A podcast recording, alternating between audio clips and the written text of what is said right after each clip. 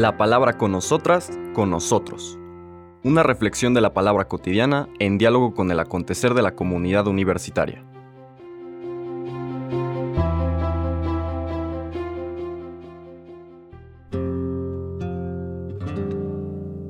Hola, buenos días. Bienvenidas, bienvenidos a la palabra con nosotras, con nosotros. Hoy la lectura de este viernes 16 de diciembre con el que vamos concluyendo la tercera semana de Adviento, nos lleva del Evangelio de Lucas que habíamos estado meditando a una lectura del Evangelio de San Juan en el capítulo quinto, versículos 33 al 36.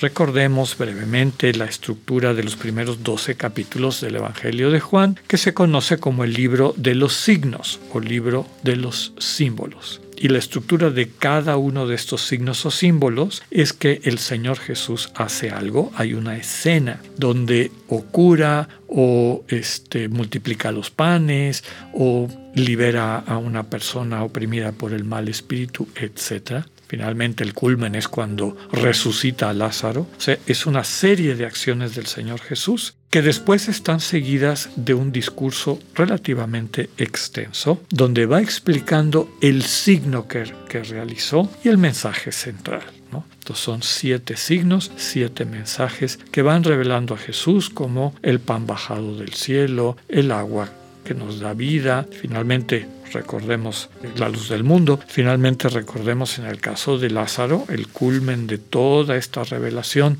de los doce primeros capítulos de Juan. El Señor se presenta como la resurrección y la vida, el que de veras nos puede hacer resucitar, encontrar la vida para la cual fuimos creados.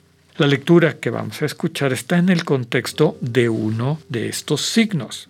No vamos a leer el signo, sino parte del discurso del Señor. El signo fue la curación del enfermo de Bethesda.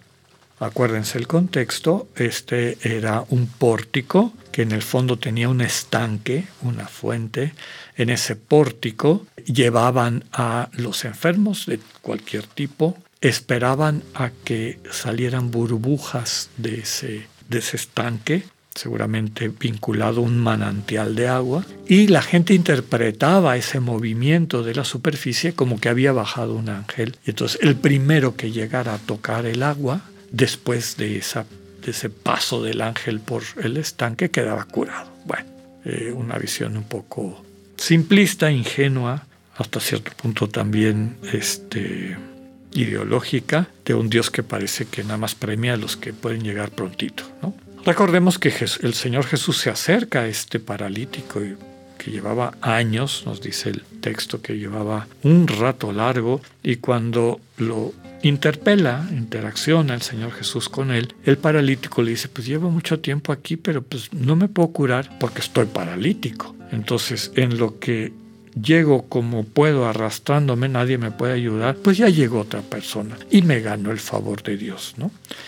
el Señor le muestra el absurdo de lo que significa eso y lo levanta, lo levanta, le devuelve la capacidad de hacerse cargo de la plenitud de su condición como imagen de Dios. Desde luego que la parálisis corporal es símbolo de nuestra parálisis espiritual, de nuestra parálisis de poder constituirnos en la buena noticia que estamos llamados a ser para nuestros hermanos y hermanas y para ser mutuamente.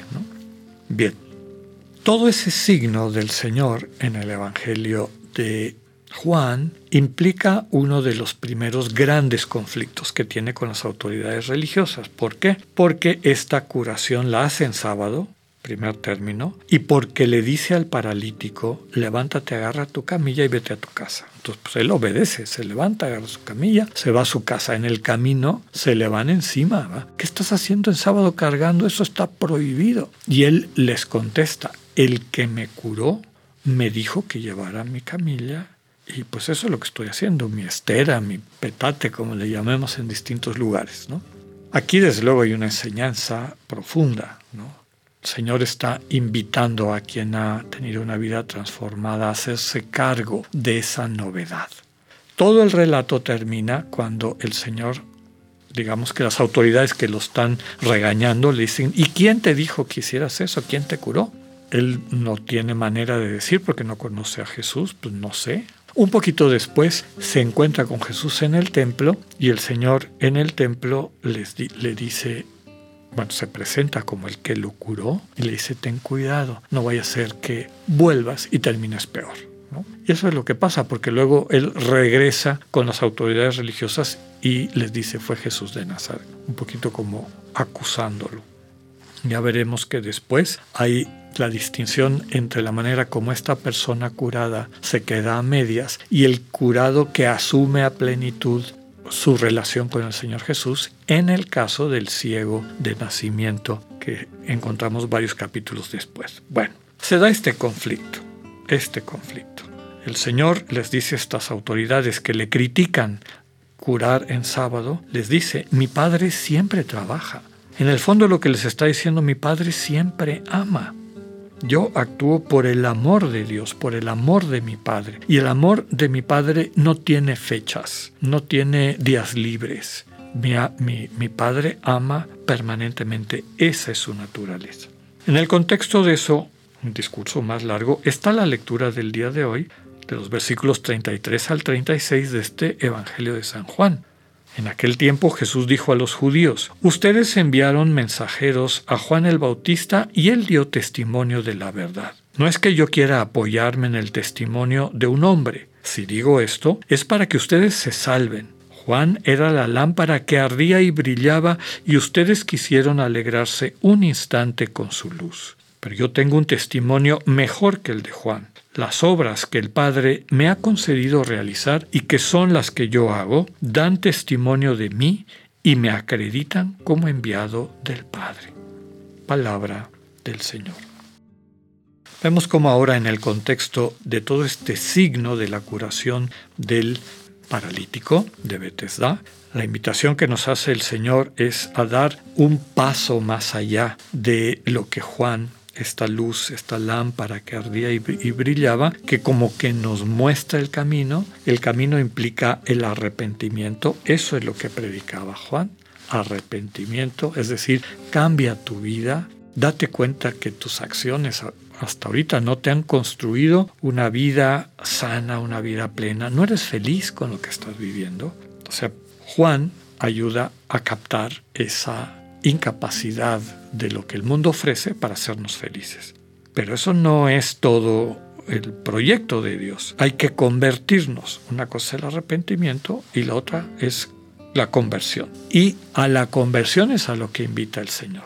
Conviértanse, es decir, cambien de dirección. No pierdan más tiempo dándole vueltas en su cabeza a lo que el ego les transmite, porque no van a salir de esa vida de la que están arrepentidos. Tienen que llevar la atención a Dios. Tienen que desarrollar la actitud interna de dejarse sanar por Dios, que fue lo que le pasa a este paralítico de Bethesda. El Señor se acerca a él para interpelarlo. Jesús, el Señor, se acerca a nosotros, a nosotras, todos los días. De nosotros depende si le hacemos caso o nos mantenemos distraídos, distraídas por todas las cosas que nos transmite los cuidados del mundo y, lo que nos propone como alegría y seguridad. El Señor nos trae una nueva relación con el Padre, un Dios que trabaja amando, no llevando cuentas y viendo si, si te vas ganando, te vas mereciendo tu salvación o, tu bienaventuranza. El Padre regala la bienaventuranza a través del amor que nos comparte. Desde luego que todo esto es dentro del contexto del adviento, a través del cual el Señor nos dice en Juan, arrepiéntete, y ahora nos va diciendo en el Señor Jesús, conviértete, entra a tu corazón, ahí me vas a encontrar. Que tengan un buen día, Dios con ustedes. Quiero aprovechar esta oportunidad para agradecer a todas las personas que nos apoyan en la elaboración de este podcast, desde la grabación, la edición, el subirlo a las redes sociales. Muchísimas gracias por su apoyo a este trabajo compartido.